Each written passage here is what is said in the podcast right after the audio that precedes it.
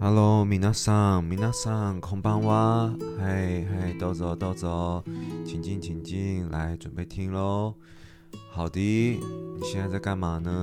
最近越来越多听众告诉我，他是在运动的时候听。我、我、我一开始一直想说，大家都是睡前吧，或是有些人说在上班，这些我都理解，或是搭公车的时候。然后运动的比例有越来越多的趋势，对啊，我觉得还蛮特别的。所以 如果你正在运动的话，去把你的重量再增加十公斤，快点，真的，认真的，认真的，现在赶快加油，我们再加十公斤，你一定做得到的。我们剩下没有在运动的这些人，搭公车的，在睡觉的，在办公室的，我们全部都帮你加油。再加十公斤，好不好？好，然后让你变得更痛苦的来听今天我觉得比较艰涩一点的主题，就是我怎么选股，跟我的投报率可能有多少。然后我我我一直很少分享这样子的主题，是因为我一直觉得我在投资领域是比较弱的，因为我其实真的没有做太多的投资项目。然后，对啊，我我觉得我真的。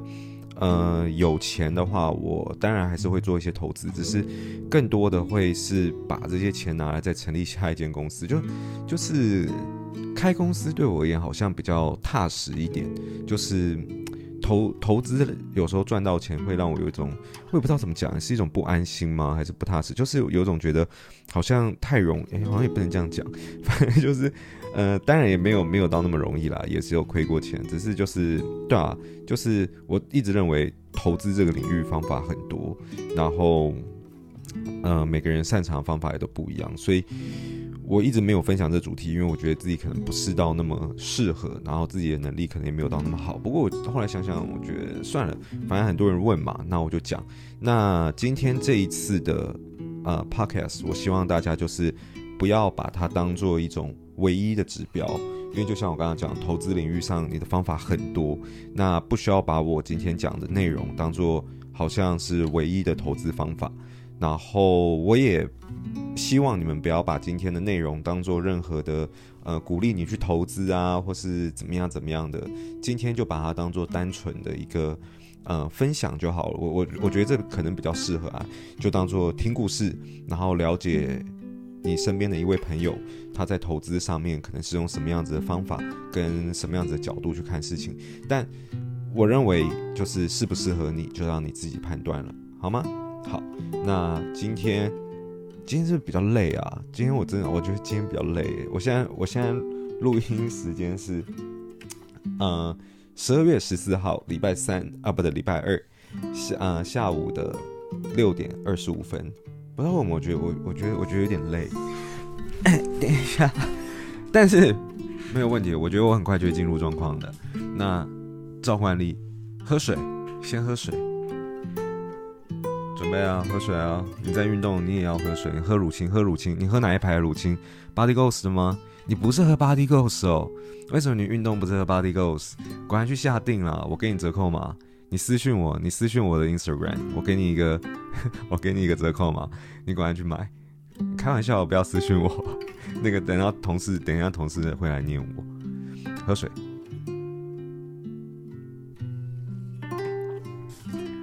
好，那就来讲一下选股这件事情。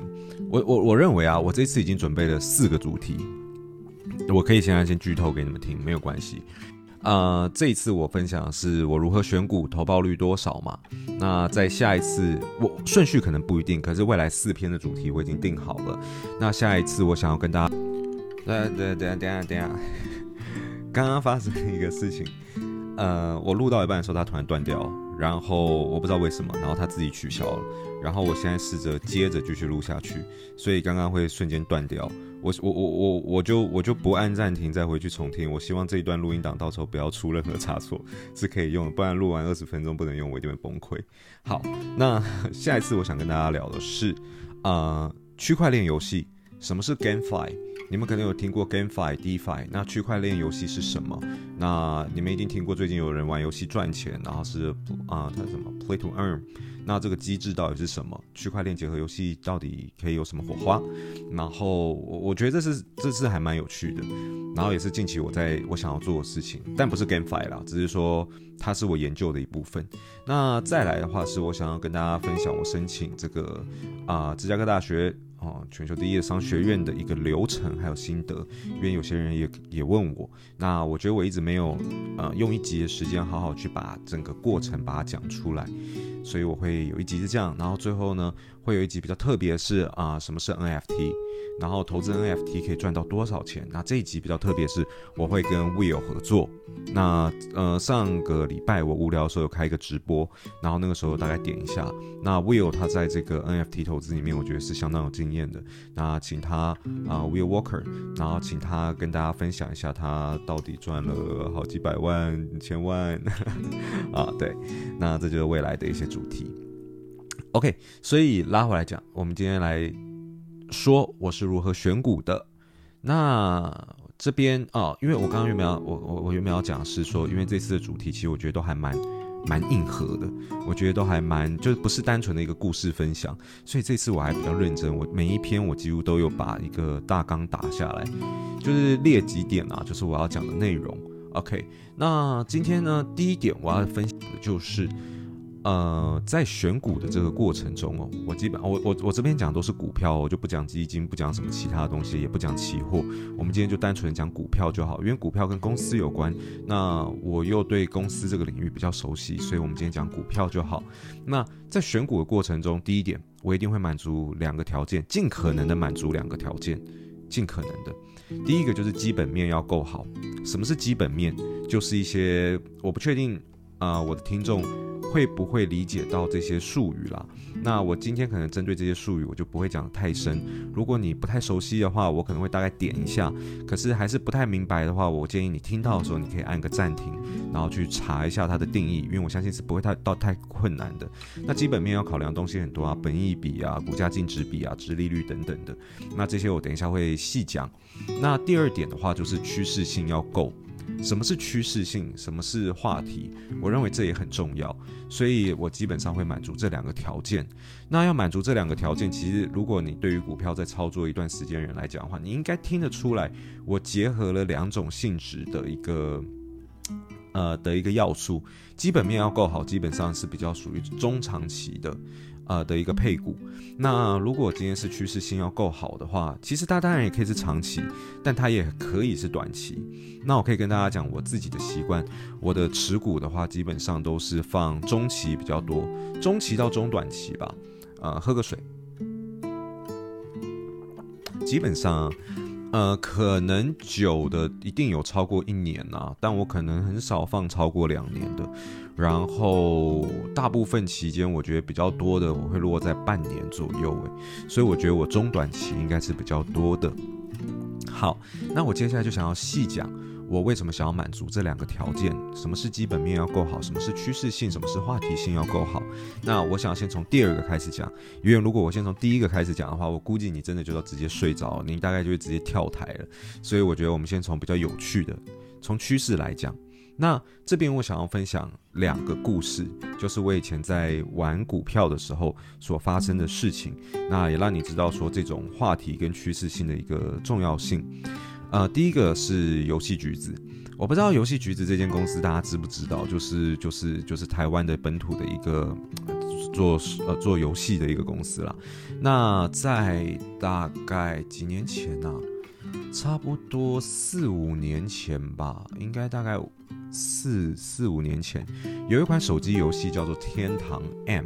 我不知道大家知不知道，最近有他的另外一款作品叫《天堂 W》，那我自己有在玩《天堂 W》，呃，W 啊，对 W，然后呢，啊，我在一挖八伺服器，如果你也在一挖八的话，请跟我相认，OK。然后呃，《天堂 M》当时这款游戏要出的时候，其实我这样讲好了，投资股票，我认为如果可以的话，也尽可能选择你熟悉的产业，因为你其实如果今天自己都不熟这个产业的话，你都不知道这里面在干嘛的话，那你真的会变韭菜。你的消息面一定比别人慢，然后你知道的东西比别人少，你要在这个股海里面赚到钱，讲真的，我觉得可能就是运气运气啦。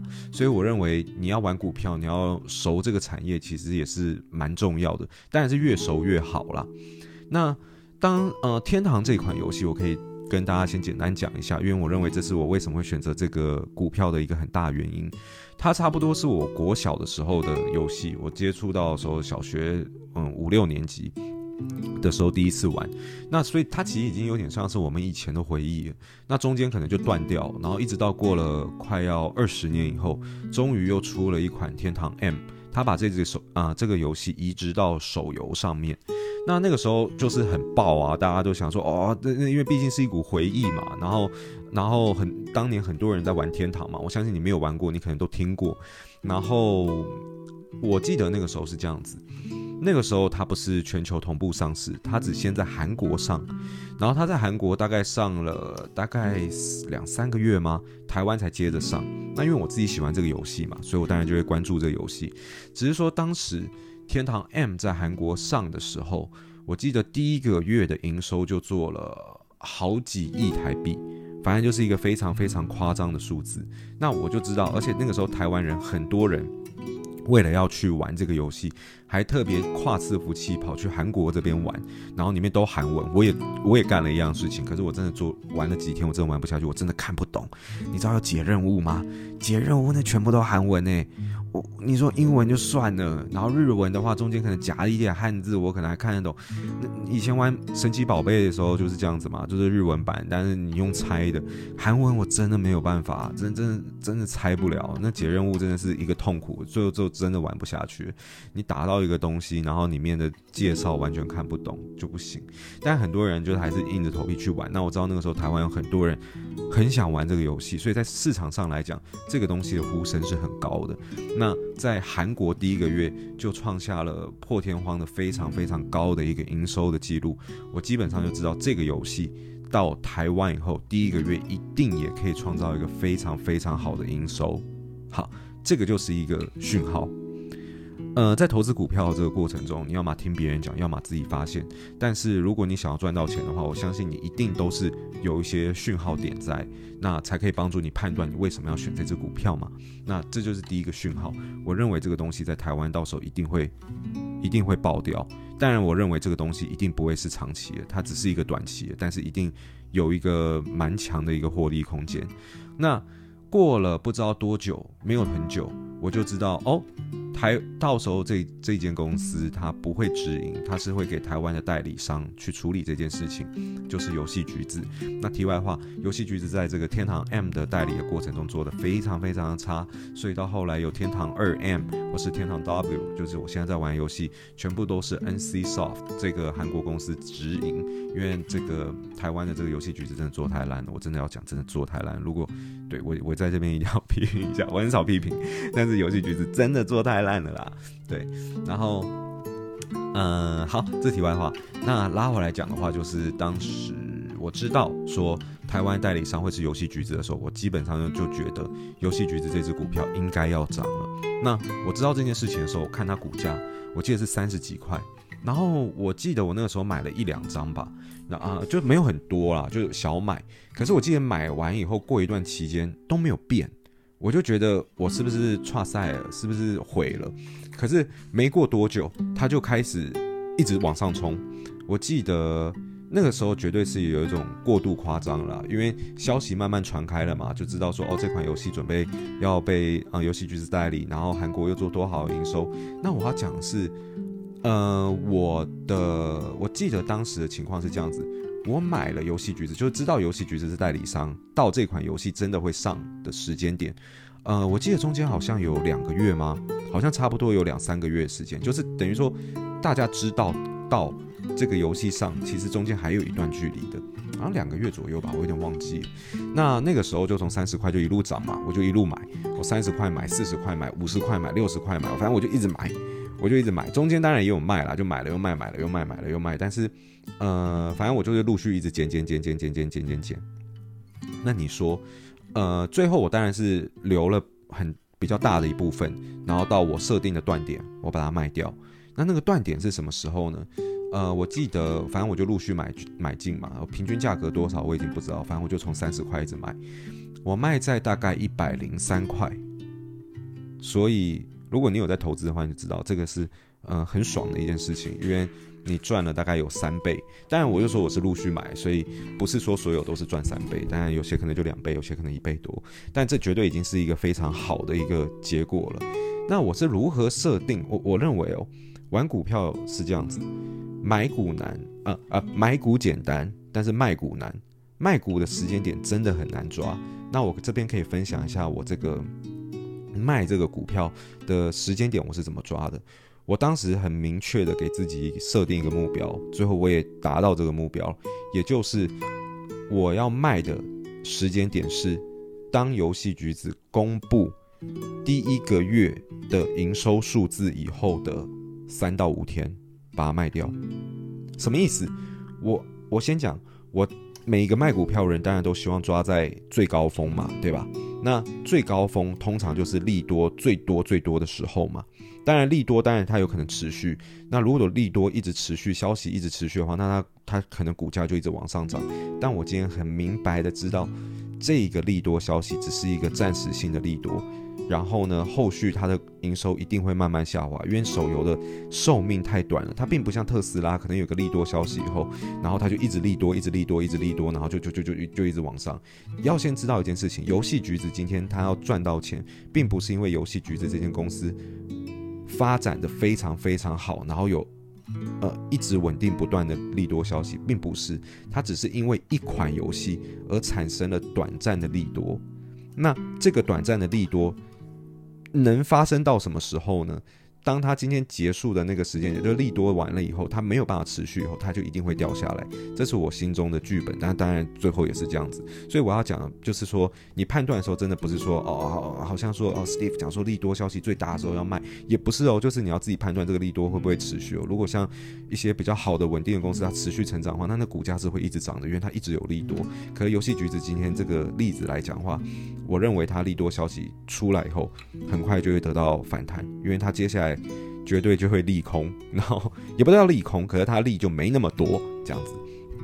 那所以我知道说，游戏橘子第一个月出来的营收数字一定会非常非常夸张，然后那个时候一定又会被媒体炒作，然后又会被怎样怎样，那个时候一定又会冲一波，我就要在那一波卖掉。然后我知道第二个月状况就一定会跌下来，然后很快就会变成反弹。最后有没有变成这样子？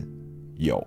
我卖的时候大概是在一百零三到一百零五之间嘛，最后它最高最高就涨到大概一百一，大概也就是我卖了过两三天，大概就涨到这个数字，然后之后一百一出头嘛，我有点忘记，然后它就还是有到一百二，忘记，反正它就一一一百一十吧，然后它就开始一路跌，一路跌，跌跌跌跌跌跌到现在可能五五六十块嘛，反正中间有很多人，很多人就真的就是挂掉，因为当时有加入一些群组嘛，大家会讨论，然后那个时候。就会看到有些人说啊，怎么办？我是一百多块买的，然后我现在该怎么办？我赔了好多钱。那时候看了就会觉得，啊，没有什么怎么办啊？这就是缴学费啊。然后对啊，所以当时的这个游戏橘子的上涨，你要想一间游戏公司从股价三十几块涨到一百多块，我们就讲一百块涨三倍多哈，它又不是说真的自己。本身的体质发生了什么很重大的改变？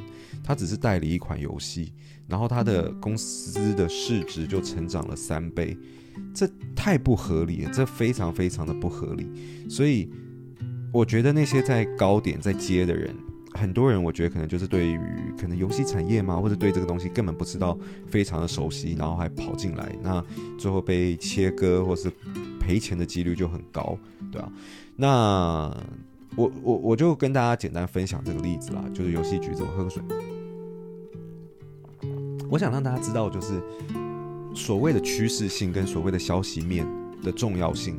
那我当时当然也是赚到了一些钱，那多少钱我就不讲了，反正我就给你们听投报率，因为我当时资本也没有到很多，所以我觉得也没有真的赚到非常多钱啊。但是。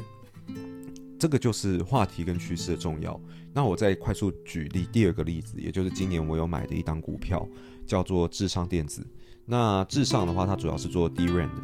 那你们应该也都知道，今年全球因为疫情的关系，从去年开始就是这样子，DRAM 的报价一直在成长。那它 DRAM 是什么？你可能不熟，没关系，反正你就知道说。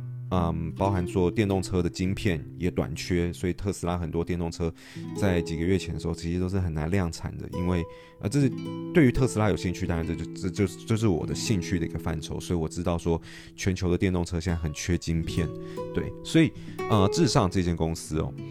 他是做这个，他是三星的这个代理代理代理商吗？呃，对，算代理商的其中一个，当然主要有两个。那我就知道他们公司的这个 DRAM 的报价一直在上涨，一直在上涨，所以他们公司的获利也一直在成长，这个是百分之百的。所以我在年初的时候，还是去年年底的时候啊，我有点忘记嗯，好像去年年底哦，去年年底的时候我就买这支股票，但是。嗯，它的成长幅度就没有到那么夸张了。其实大概就是三十几块买，然后接近五十块的时候卖掉。其实大概就是这样子。呃，可是我我还是举这个例子，主要还是让大家知道说，你今天选一个股票的时候，我觉得比较理想的状况是这样，就是它要有一个趋势，就是你要知道它为什么会上涨。你你你不要就是别人讲什么，然后就随便买，或是不了解这个产业就随便买。你要知道说今天。以选股票来讲好了，啊、你是在投资公司，你不是在投机。虽然我讲的很像在投机，但嗯，对，游戏橘子绝对是投机。但是你在投资的这个过程中，你一定要清楚的理解说，你选的这间公司或者这个产业为什么会上涨。对，那所以它背后应该是会有个趋势，或是有个有个有个需求，或者有个故事在的。好，讲完趋势以后，我要讲第二个就是基本面要好。基本面这边，我其实看的东西并不多，因为公司的财报其实太多太多东西。我要看损益表、资产负债表、现金流量表，我公司都不用经营的。而且这些上市公司一定会美化他们的报表，所以我去看这些东西，其实我觉得也没有到太，我看很细，我觉得可能一一定可以看出一些东西，可是。这我觉得分析报表可能不是我的专业，而且这真的花非常多的时间，所以我不会去做这件事情。我这边会举例简单三个东西是我比较常看的，那符合这三个东西都好的情况下，我才比较会买。那第一个就是我刚刚讲的本益比哦，本益比的话基本上就是股价除以 EPS，就是。股价就是，我就举例好，现在有一只股票，它每股一百块钱，EPS 就是它的每股盈余嘛。那它每一股可以赚到五块钱好了，我们这样举例，啊，每一股可以赚五块钱，那它的股价是一百块，那它的本益比就是一百除以五，也就是它的股价除以它的 EPS，得到是二十。那你可以把本益比想象成什么？就是你要换算回收这个钱的这个时间有多长？你假设你每一股赚五块钱好了，每一年赚五块钱，那你要赚到你的股价投资一百块，那是不是要啊、差不多二十年？所以它本益比就是二十。你可以用粗略这样的大概去想了。所以本益比是越低越好，懂吗？因为你回收资金的速度是越快的，所以是越低越好。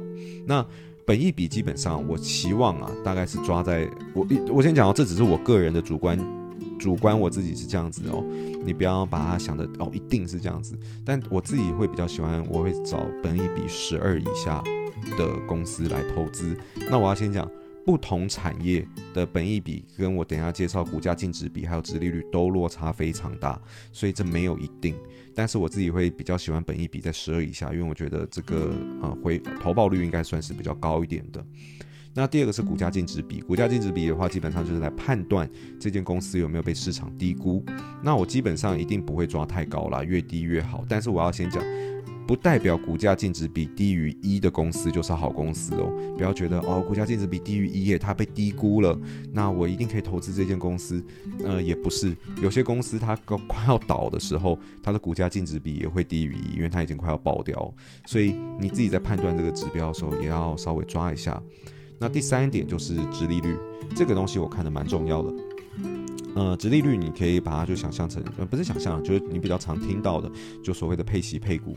如果说今天有一只股票，它的股价是一百块钱，那它每一年在配配配股的啊配息的时候，他说他要发放这个五块钱的现金股利，那你就可以想象成，呃，不是说想象成，就就是这样子，它的殖利率就是百分之五 percent，对，就百分之五了，五 percent。所以这个东西。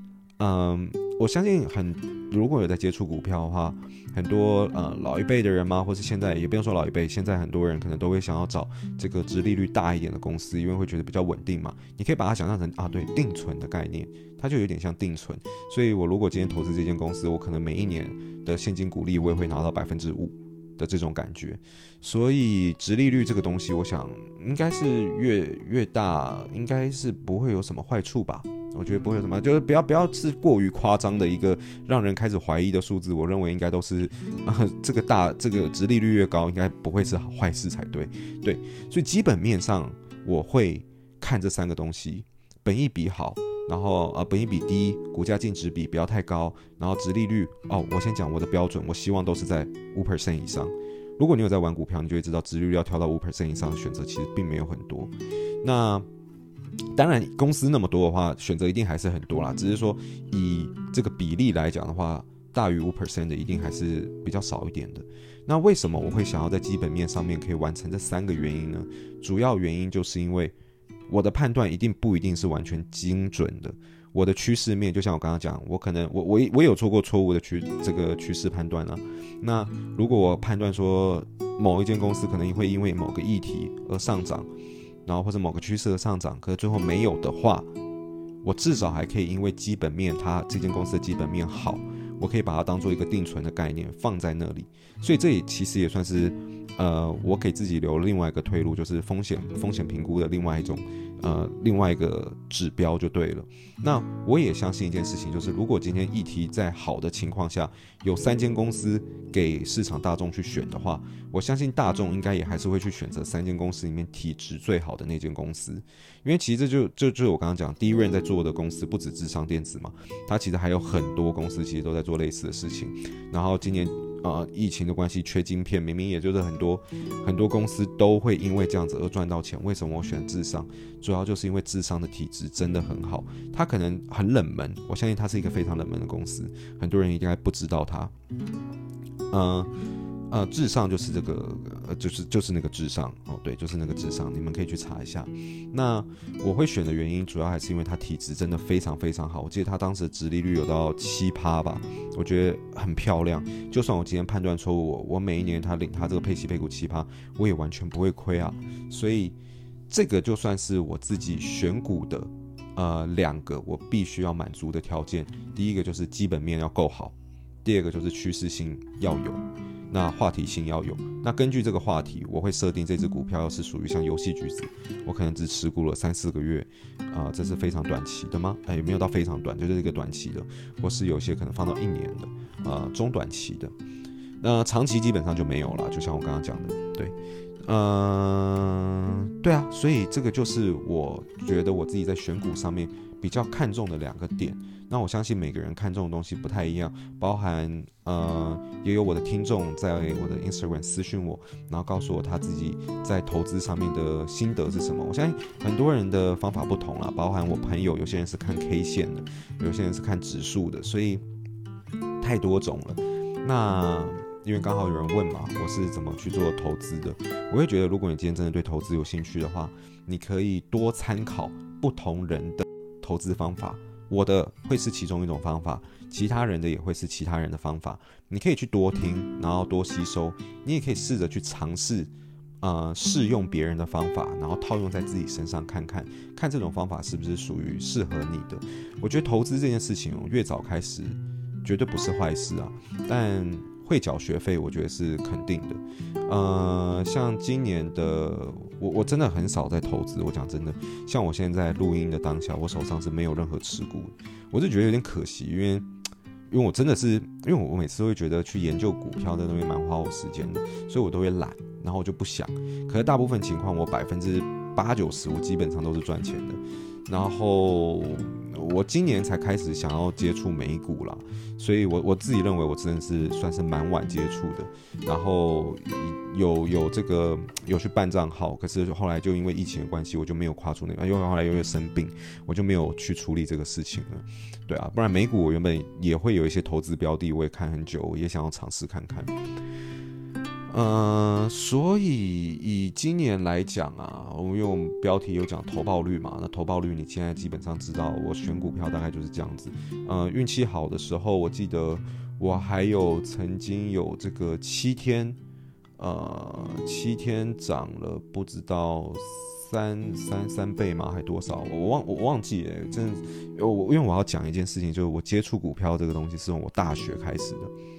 所以我接触股票基本上已经有十年。我从大一还是大二的时候开始第一次接触股票这个东西，然后当时的方法跟现在方法完全不同，然后当时也是亏钱，然后再乱搞一通，然后真的是乱搞一通，然后当时我觉得真的就完全靠运气啦，对啊。那我觉得其实差不多，今天可能就分享到这边，因为已经也三十分钟，这已经算是我最长的 podcast 了。那因为中间也有人告诉我，觉得可以再长一点，所以我就不想拆成上下集。我觉得今天我们就一次把它讲完。那我也会蛮好奇，说你们的这个投资领域上面，你们在选择股票上面，你们的方法是什么？或是你是玩期货吗？你是玩什么选择权吗？今天，呃，我觉得有些杠杆比例太高，你们真的不要接触，除非你真的是这个很资深的玩家，不然杠杆比例太高了，我觉得真的算是蛮危险的。我我我是不太推荐了。那量力而为，我觉得投资真的就是量力而为。啊、基金投资有赚有赔，申购前请详阅公开说说明书，对不对？很常听到这句话嘛，所以我觉得量力而为。然后，如果你有什么不错的投资的方法，或是不知道，我觉得你们也可以跟我分享。就是老样子，私信我，其实基本上我都会回，只是不一定会当天回啦，但我会尽可能的在同一个礼拜内回复。我也会想知道你们的投资策略会是什么，然后你们的方法是什么，因为我觉得这种东西就是多交流，不会有坏处。那我觉得今天的分享就差不多到这边哦。对，反正世俗一点讲嘛，呃，今年其实基本上我玩股票也还是赚个有百万了，好不好？还是告诉你们，就是有赚个有有有有也是有赚到个百万。那那。但是这这一个百万的钱，其实被我很大幅度的拿来当做 娱乐费、玩游戏氪金的费用。他这个我就不想多说了，反正我没有全部花完啊，但是就是我花一部分，就是我我会觉得这投机来的钱，我就我就我就我就把它。呃，对，就是当做娱乐的一部分。对，呃，有看我直播的人，可能就是我，我真的很少直播，所以下次如果你们看到我直播，要把握，因为我上一次直播可能好几年前了，然后那次真的是我太无聊，所以我直播。然后我大概讲一下我我花了多少钱在游戏上啊，没有很多啦，没有，哎，就是有点多啦，对，反正就是嗯，就这样子啊。好不好？那有任何想法或是就是私讯我。然后，如果你喜欢这次的 podcast 的话，希望你可以给我一个啊、在 Apple Podcast 上面给我一个五星的评价。嗯，知道有人不喜欢我 podcast 给我一些低评价，我很难过对啊。你可以，这是一个很好的鼓励啦，我觉得。那今天的分享就到这边啊，我们下一次见了，拜拜。